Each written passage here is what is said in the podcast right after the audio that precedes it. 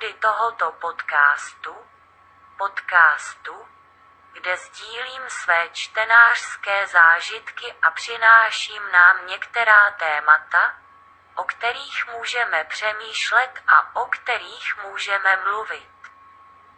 Dnes jsem se s vámi přišel podělit o jeden z těch úžasných okamžiků, kdy Bůh, který je Bůh a nikomu nedluží vysvětlení, co dělá nebo nedělá, ale za to, že je dobrý otec a že je velmi vynikajícím průvodcem, tento úžasný Bůh nám často umožňuje porozumět důvodům některých jeho rozhodnutí týkajících se našich cest, protože je zároveň přítelem, kterému záleží na tom, aby byl náš vztah blízký, to i díky sdíleným tajemstvím na obou stranách. Prostřednictvím Titova listu, kapitola 1, verš 5, promluvil hospodin hodně k mému srdci. Toto praví slovo hospodinovo, proto jsem tě nechal na Krétě, abys dal do pořádku to, co ještě zůstalo, a ustanovil starší město od města, jak jsem ti přikázal. Co mě v této pasáži opravdu zasáhlo, byla část A, která říká, proto jsem tě nechal na Krétě, abys dal do pořádku to, co ještě zůstalo.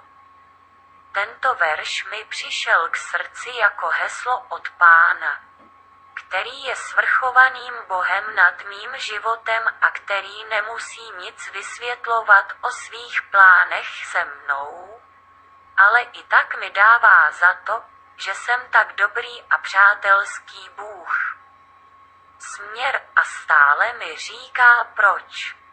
Když verš říká, proto jsem tě nechal na Krétě, v tom rozumím, že existuje účel, existuje konkrétní příčina, když se Bůh rozhodne nás nechat na určitém místě. Existuje důležitý účel, který nelze ignorovat pro boží rozhodnutí, abychom zůstali na místě, které možná naše srdce již požádalo opustit. A jaký by to mělo být účel? Sám říká, nechal jsem tě na Krétě, abys dal do pořádku to. Co ještě zůstalo? Stále jsme na tom konkrétním místě, protože stále chybí některé věci, které je třeba dát do pořádku, dílo prostě není dokončeno a Bůh, který vždy dokončí svá díla, Bůh, který je naším největším vzorem chování a který rád požehná vchodu a odchod jeho věrných, nechce, abychom opustili toto místo a zanechali nepořádek, Bůh si nepřeje, abychom odešli. Aniž bychom nejprve vyřešili nevyřešené problémy, které stále máme v našem závazku, nebo s lidmi, kteří zůstanou na místě, odkud odcházíme.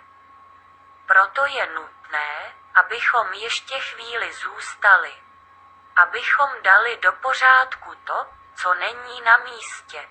Dát do pořádku to, co se ještě musí stát příjemným před Bohem. Aby mohl konečně ukončit tento koloběh a uzavřít naši účast zlatým klíčem vylévajícím své požehnání a nechat nás nyní už nezůstávat, ale odejít. Odcházíme-li doslova nebo přeneseně na nové místo. Protože se může stát, že místo, kde se právě nacházíme, je tak proměněno, že dokonce vypadá jako jiné, zůstáváme na stejném místě, ale pocit změny. Protože to též místo se změnilo v úplně jiné, obnovené v Bohu, mohu vám říci jen toto, pokud vám Bůh řekl, abyste zůstali, pak zůstaňte, důvěřujte, udělejte, co je třeba, dejte do pořádku, co zbývá. Mnohé jste již dokázali, k opotřebení dochází. Ale věnujte pozornost tomu, co zbylo. Čiňte jako Ezechiáš, posilujte se v modlitbě. V den soužení pro Ezechiáše, ve svých slovech v Izajášově kapitole 37, verš 3, říká, protože děti jsou blízko narození a není síla je porodit. Tváří v tvář této situaci Ezechiáš oslovuje proroka Izajáše a ptá se, proroku, modli se za zbytek, který zbyl. Je to tam v Izajášově kapitole 37, verši 4 části B dozvídáme se zde, že když proces přináší ovoce, když proces porodu, očekávaný výsledek práce stále probíhá, ale v tu chvíli, kdy je třeba mít sílu, naše síly došly, nebo když je naše síla právě teď menší než síla, kterou mi se vyžaduje, modlitba je náš jediný způsob úniku, takže pokud už nemáte sílu zůstat tam, kde potřebujete být, začněte se modlit.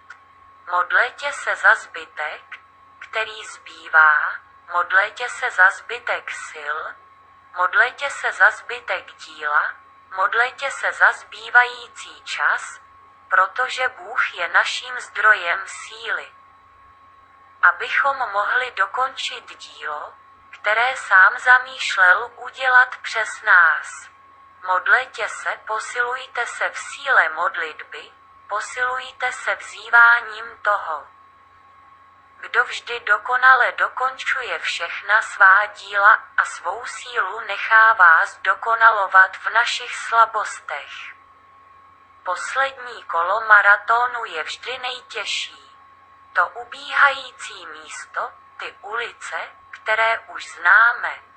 Pro nás s každým krokem ke konci představují jen další utrpení, ale za to poslední velké úsilí to stojí, i když jsme fyzicky i psychicky unavení. Mít víru. Věřte, protože vírou byl Mojžíš, již narozený, tři měsíce ukryt svými rodiči, protože viděli, že je to krásný chlapec a nebáli se králova přikázání. Vírou Mojžíš, když vyrostl, odmítl být nazýván synem faraonovi dcery a rozhodl se, že s božím lidem bude týráno, než aby se na chvíli radoval z hříchu a považoval Kristovu potupu za větší bohatství než poklady boží. Egypt, protože měl připravenou odměnu.